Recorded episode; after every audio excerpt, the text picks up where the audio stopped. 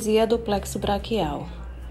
É a pior complicação de trauma no nascimento. A maioria está associada à macrosomia, né, que são bebês bem grandes. Atualmente, cerca de 42% de processo existe contra obstetras por causa desse erro.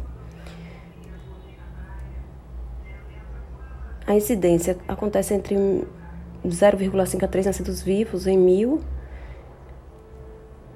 E Smelly foi a primeira descrição da PBO em texto datado em 1764. O Henrique Herbe, neurologista famoso, descreveu o caso na Universidade de Eudibri, em 1874. Fatores de risco. Vários estudos tentam identificar os fatores de risco. Gilbert et al. É, revisou 1.611 casos na Califórnia, onde a diabetes gestacional ocupava o ranking de primeiro lugar nos fatores de risco. Uso de fórceps, extração a vácuo e distócia de ombro. O principal preditor da lesão é o peso ao nascimento. Então, o peso entre 401 gramas e 4.500 gramas é considerado um fator de risco. O bebê é muito grande para a passagem e acaba tendo um tracionamento das raízes nervosas. O peso maior que 4.501 gramas é, é considerado também um preditor de risco bem importante.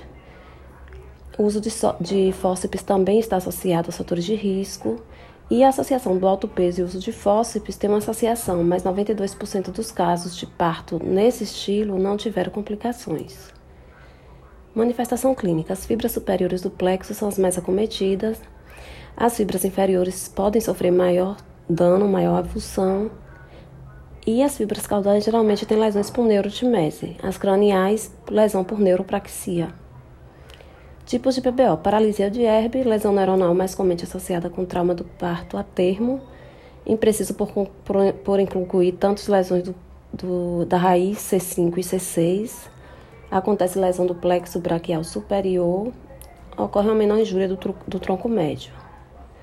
A lesão causa disfunção nos músculos supra e infraespinhal, deltoide, bíceps, supinador e braquio radial, fraqueza em diafragma, romboide e serrátil anterior, sugerindo possível lesão.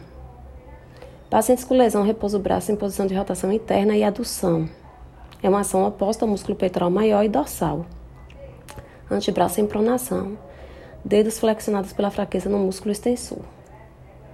A paralisia de Klump braquial inferior, que acomete a raiz C8 a T1, afeta intrinsecamente os músculos da mão, flexores do punho e dedos. Mão paralítica, com flexão palmar ausente Nesse caso, iniciar movimentos passivos precoces para evitar deformidade em garra tem um péssimo prognóstico. A síndrome de Horner, lesão do simpático a nível de T1, é comumente associada à paralisia de Klump.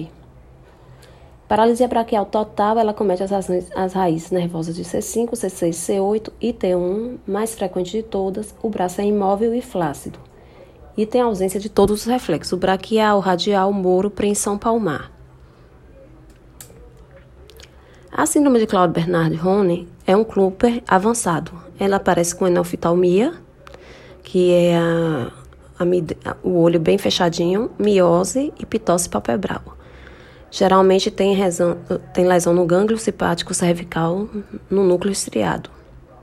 Os exames mais usados de rotina é teleradiografia para excluir fratura e eletroneuromiografia para para averiguar, né, investigar a sensibilidade nervosa do braço. A prática fisioterapêutica, os movimentos, a gente tem que estar tá sempre trabalhando em cima do ritmo escápulo-humeral, tentando diminuir a descarga escápulo-humeral por causa do peso plégico do braço. As assimetrias de tronco acontecem principalmente no braço acometido. E os objetivos da fisioterapia: manter a mobilidade articular, prover boa articulação de pele, reduzir as aderências, contraturas e deformidades, reduzir edema e dor. Manter ou aumentar a força muscular, a fisioterapia ambulatorial, estimulação precoce, estimulação sensório-motora do membro superior esquerdo e estimulação do desenvolvimento neuropsicomotor, o BOBAT, é bem importante, realizar desde novinho.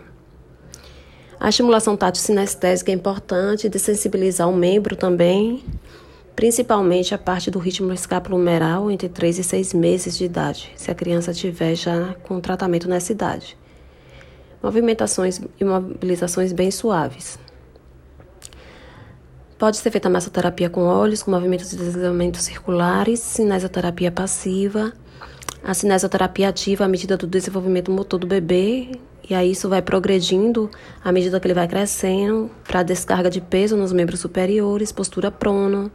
A tala, a horta de posicionamento serve para impedir algumas alterações, algumas deformidades.